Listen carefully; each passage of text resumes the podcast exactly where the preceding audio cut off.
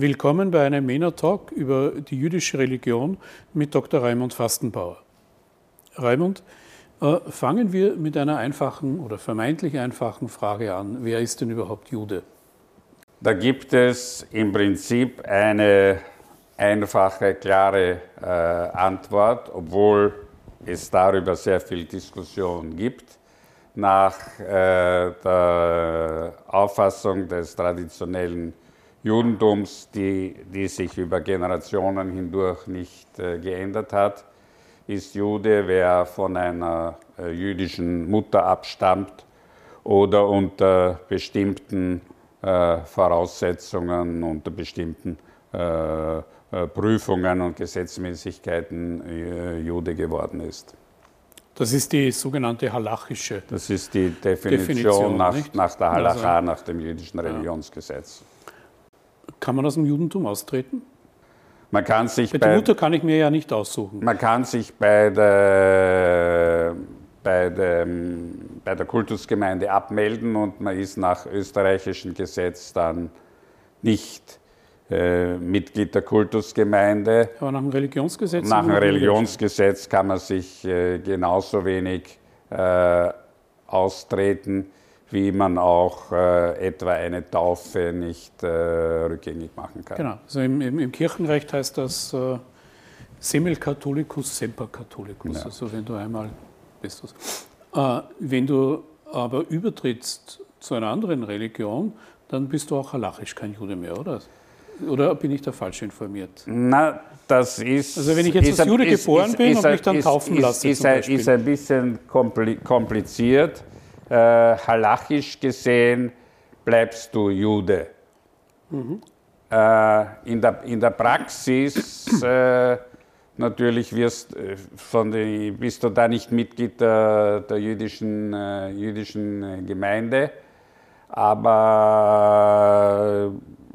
nach, nach der Halacha bist du zwar Jude, der quasi in einem Zustand der Sünde lebt, aber etwa wenn, wenn es geht über die, über die weibliche Linie, wenn, wenn die, eine, eine Frau äh, das Judentum verlässt, geht zu einer anderen Religion und sie bekommt Kinder und die Kinder wollen wieder jüdisch sein, müssen sie nicht noch einmal übertreten, sondern sie ah, sind es okay. dann einfach.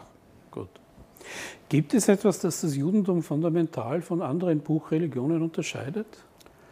Äh, ein sehr fundamentaler äh, Unterschied meiner Ansicht nach ist, äh, und äh, das hängt auch mit den, mit den Folgen im, im Antisemitismus äh, zusammen, ist, dass es im Judentum keine Mission gibt. Warum gibt es im Judentum keine äh, Mission? Der, der Tradition nach wird die ganze Menschheit auf eine gemeinsame Wurzel äh, bei Noach äh, zurückgeführt. Und äh, alle Menschen, die, die, Noach, die dem Noach gegebene Gebote äh, erfüllen, etwa ident mit den späteren zehn äh, Geboten, haben und an einen Gott glauben, in welcher Art und Weise auch immer, haben Anspruch auf äh, göttliche Belohnung am Ende der Tage.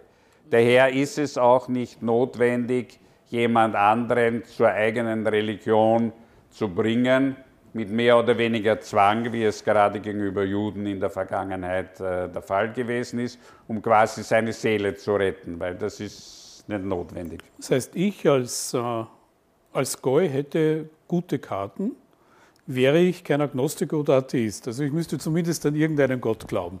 Ja, Daran ja, muss ja, ich noch arbeiten. Ein bisschen, ein bisschen, fehlt. Und, und ansonsten fehlt. ein anständiger Mensch sein, dann, dann hast du schon ein Ist das nicht ungerecht?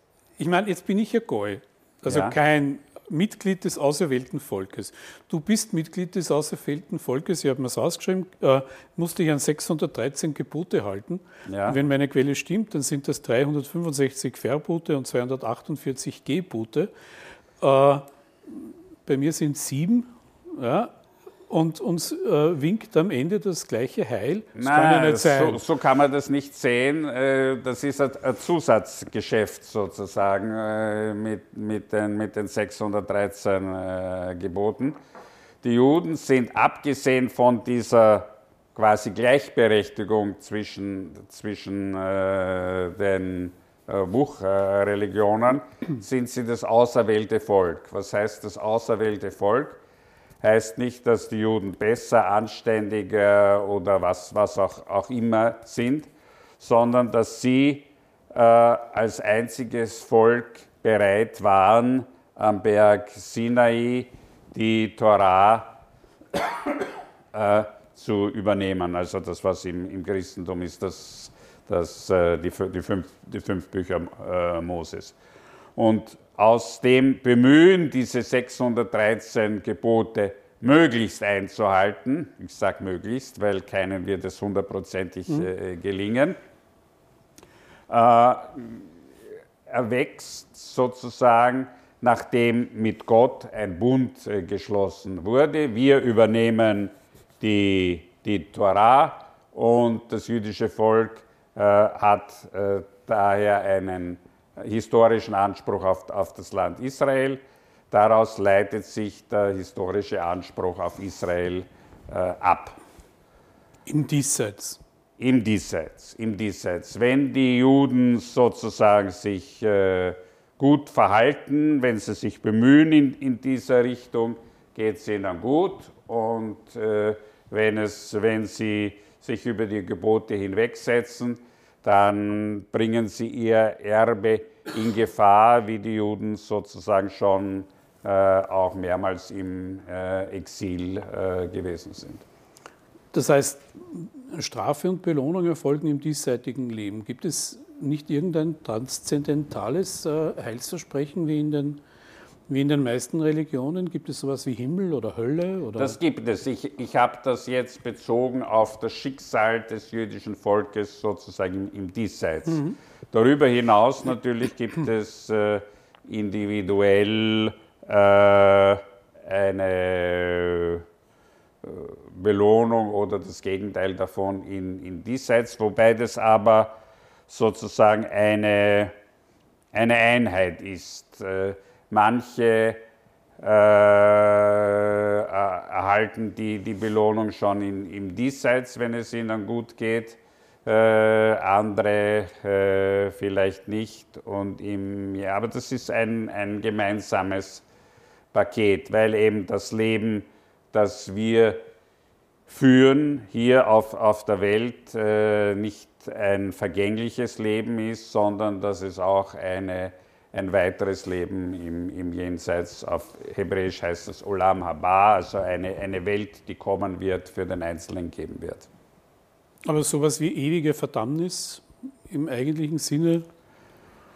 Äh, es gibt natürlich bei, bei, bei, bei, absoluten Frevlern, äh, äh gibt es natürlich die, die, die Möglichkeit, dass sie eben nicht zu, zu, diesen, zu den Segnungen eines Olam Haba äh, kommen. Das heißt, die sind aber einfach gibt, tot? Ja, aber es gibt okay. bei jedem sozusagen die Möglichkeit, auch bei einem Frevler, sozusagen zur, zur Umkehr, auch wenn die erst sehr spät und vielleicht kurz vor, vor seinem Tod erst erfolgt.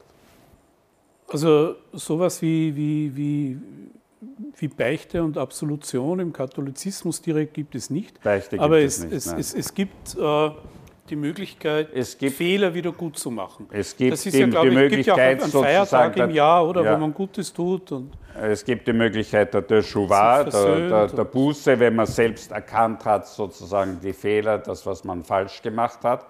Und darüber hinaus gibt es jährlich einmal sozusagen den Yom Kippur, den, den Versöhnungstag, wo man eine spezielle Gelegenheit hat, äh, Menschen, denen man Unrecht äh, zugefügt hat, äh, sie um Verzeihung zu bitten und, und äh, äh, damit äh, jenes Unrecht auszugleichen. Jetzt ist das ja tausende von Jahre, Jahren alt im Wesentlichen. äh, hat aber im Laufe der Zeit verschiedene Interpretationen und verschiedene Ausprägungen erlebt. Äh, zum Beispiel die Stärkung des Rabbinats durch die Diaspora, mhm. das also diskutiert worden ist und immer wieder neu interpretiert worden sind, äh, die religiösen Gesetze an die Gegenwart angepasst. Ist ja auch was, was im Islam halt in der Form nicht stattfindet und daher auch zu großen Problemen führt. Äh, aber eine Bewegung, die besonders stark ist, insbesondere in Amerika, ist ja das Reformjudentum. Was genau versteht man darunter? Reformjudentum hat seine Wurzeln eigentlich in, in Deutschland und ist dann sehr stark äh, geworden in den anglosächsischen äh, Ländern durch äh, deutsche, durch äh, Emigration aus, äh, aus äh, Europa. es hat die Wurzeln in der sogenannten jüdischen Aufklärung und Assimilation im 18.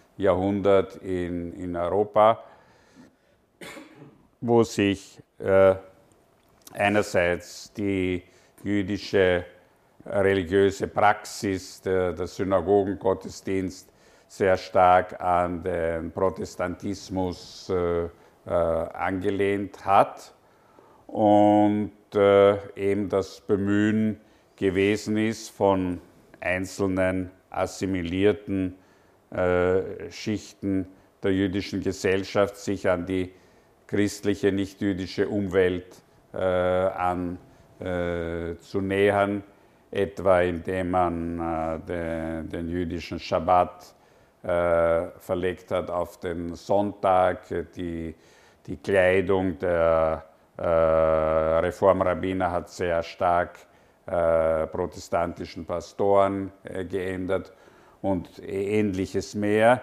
Inhaltlich steht das Reformjudentum auf den Standpunkt, dass nicht, wie es die jüdische Orthodoxie sieht, die göttliche Offenbarung sozusagen ein einmaliger Willensakt äh, gewesen ist von Gott, sondern dass die äh, äh, erfolgt ist in, in äh, verschiedenen Stufen, wobei, wobei, man sich auch äh, gestützt hat auf die äh, christliche Bibelkritik und das auch übernommen hat in der Betrachtung des, der jüdischen Bibel. Aber was hat das jetzt für eine, was hat das für eine praktische Auswirkung.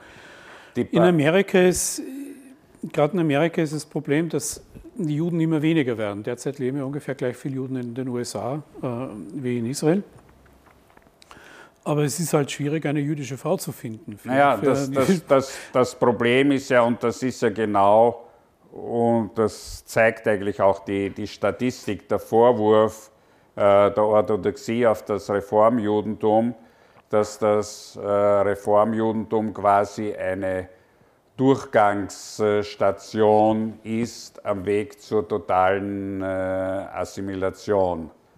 Weil das heißt, als Reformjude, also im Reformjudentum. Ja, wenn man sich, wenn, wenn man sich anschaut, etwa Statistiken äh, von prominenten Reformfamilien des, des 19. Jahrhunderts, wird man von denen sehr wenige finden, die jetzt noch sozusagen mit Teile sind der jüdischen Gemeinschaft. Ich wollte auf was anderes ja. hinaus, also ganz konkret, wenn ein Jude, der sich als Reformjude definiert, eine Nichtjüdin heiratet und die bekommen ein Kind. Ist das Kind dann jüdisch oder ist das nicht jüdisch?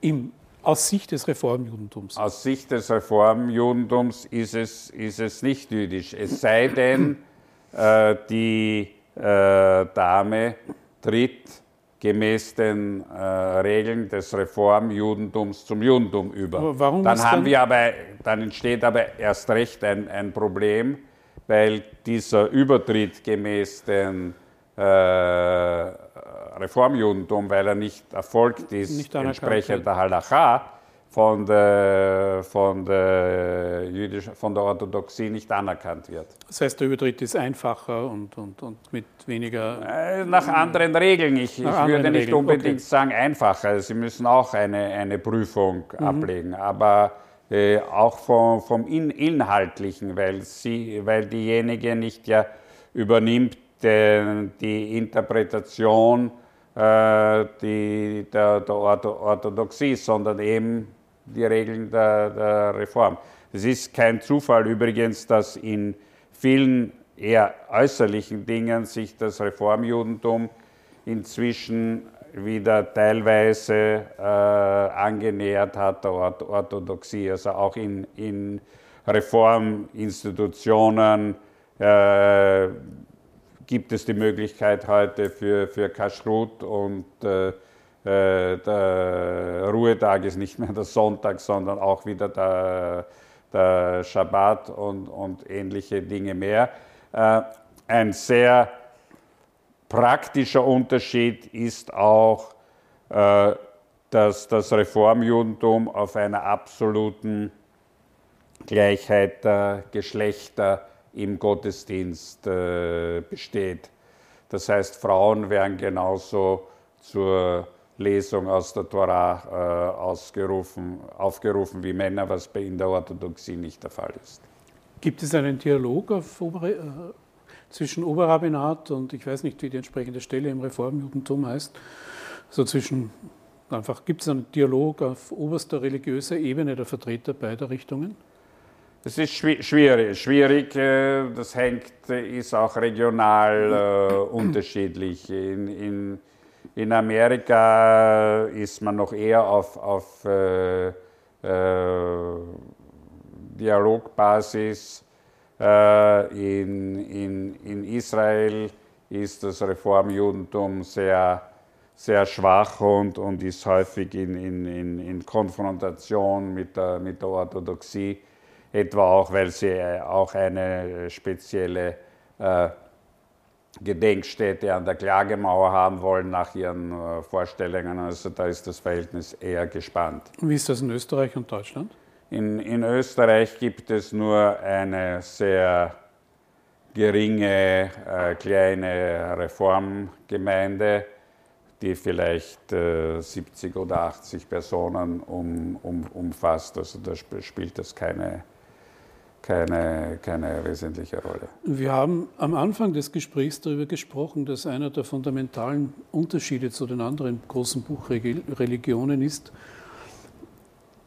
dass das Judentum keine Mission kennt, beziehungsweise die Mission, die Mission sogar streng verboten ist. Ja.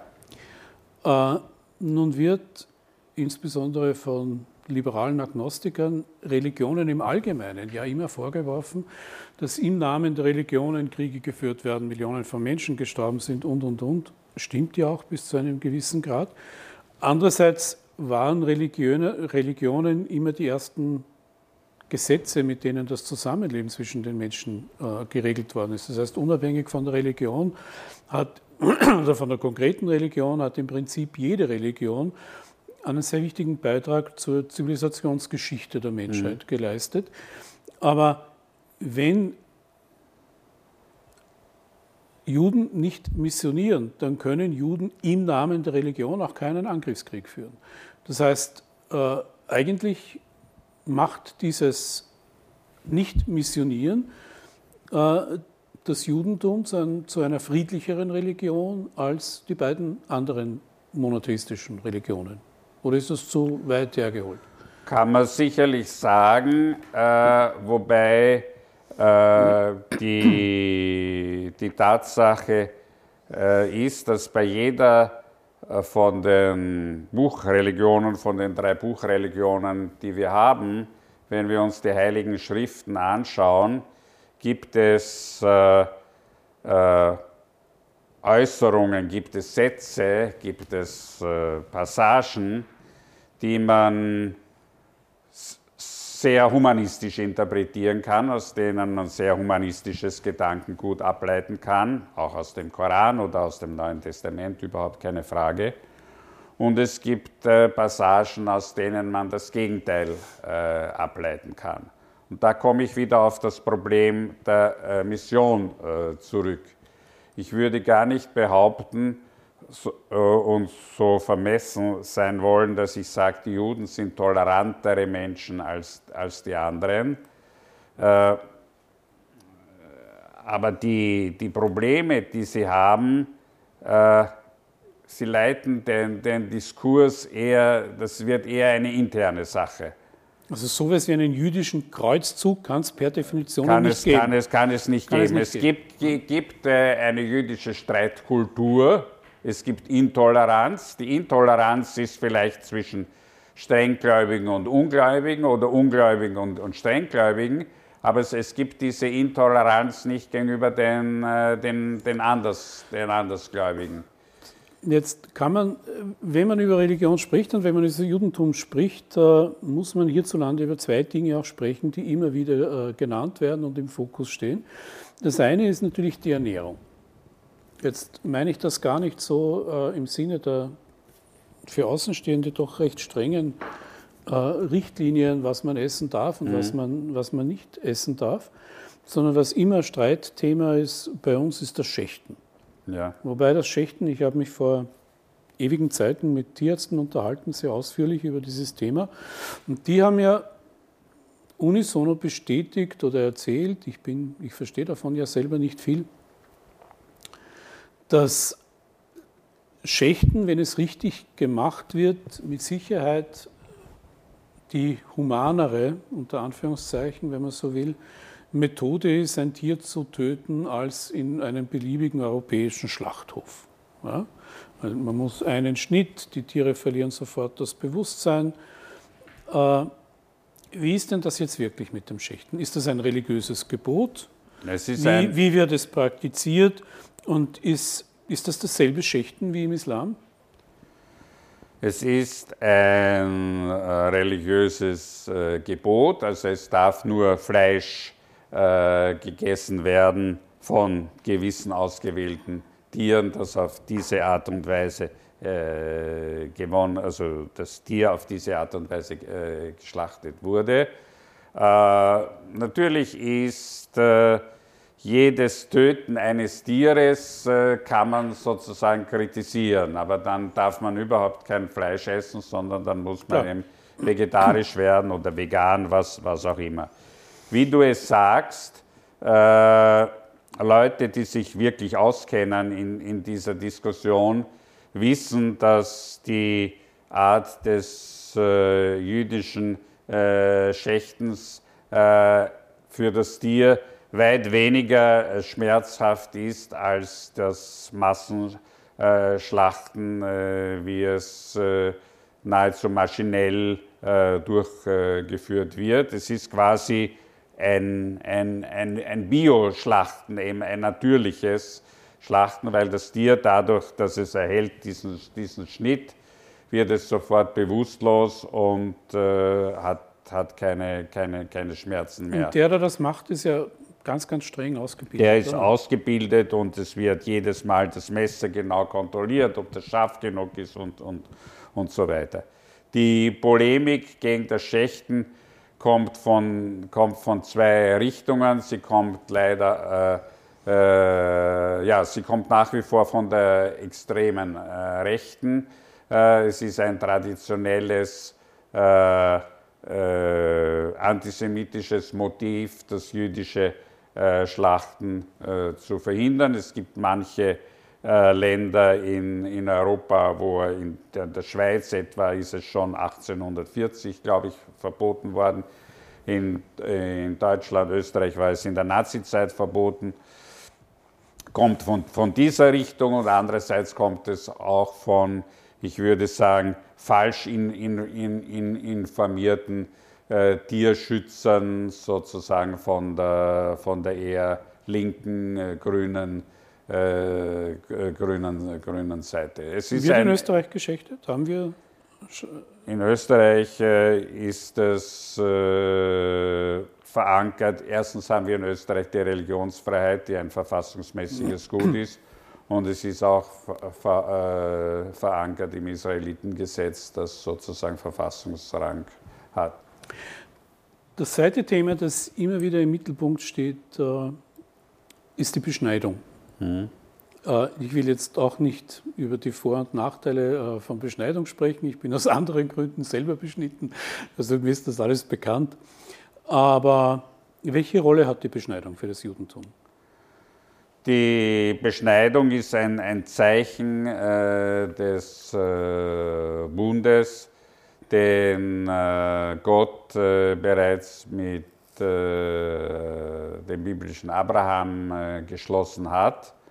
Und dieses Symbol der Zugehörigkeit zum Judentum wird auch nahezu von allen sozusagen nicht streng religiösen oder überhaupt nicht religiösen Juden äh, äh, praktiziert. Das heißt, mit der Beschneidung tritt man als Mann, also als Kind, diese fünf, sechs Tage, wie, in welchem Alter wird das gemacht? Ja, nach einer Woche. Nach einer Woche.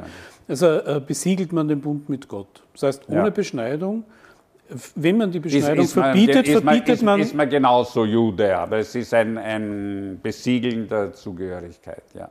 Aber schon, also es ist mehr als ein Brauchtum, also es ist ein religiöses Gebot. Ein religiöses Gebot, ja. Das heißt, würde man das verbieten, was ja oft gefordert wird, oder auch nur gefordert wird, das auf ein späteres Alter zu verlegen, was übrigens sehr schmerzhaft ist äh, und, und ich eher nicht empfehlen würde, äh, ist im Prinzip äh, beschneidet die Religionsfreiheit des Judentums. Ja. Das kann man nicht anders sagen. Also es ist eigentlich immer ein antisemitischer Akt. Es ist ein per, antisemitischer per Akt. Und gerade die, die Forderung, die, die, die du erwähnt hast, das auf ein späteres Alter äh, zu verschieben, äh, löst ja genau äh, die, die Probleme nicht, die es in der Tat gegeben hat. Die äh, Beschneidungsdiskussion in Deutschland vor einigen Jahren ist ja dadurch ausgelöst worden, dass es bei einem äh, muslimischen Kind, das erst, ich weiß nicht, mit elf oder mit zwölf ja, beschnitten wurde, tatsächlich dann zu Komplikationen äh, ge äh, ge gekommen ist. Also gerade das, dass es im, im, im, im Judentum äh, äh, die, die Beschneidung so äh, gleich bei dem, bei dem Neugeborenen erfolgt, schließt ja derartige Komplikationen, die bei späteren Beschneidungen durchaus der Fall sein können, aus. Ein gutes Ende, finde ich. Danke. Eine Produktion von MENA Watch, dem unabhängigen Nahost-Think Tank. Auf unserer Website finden Sie täglich aktuelle Informationen und Analysen. Besuchen Sie uns.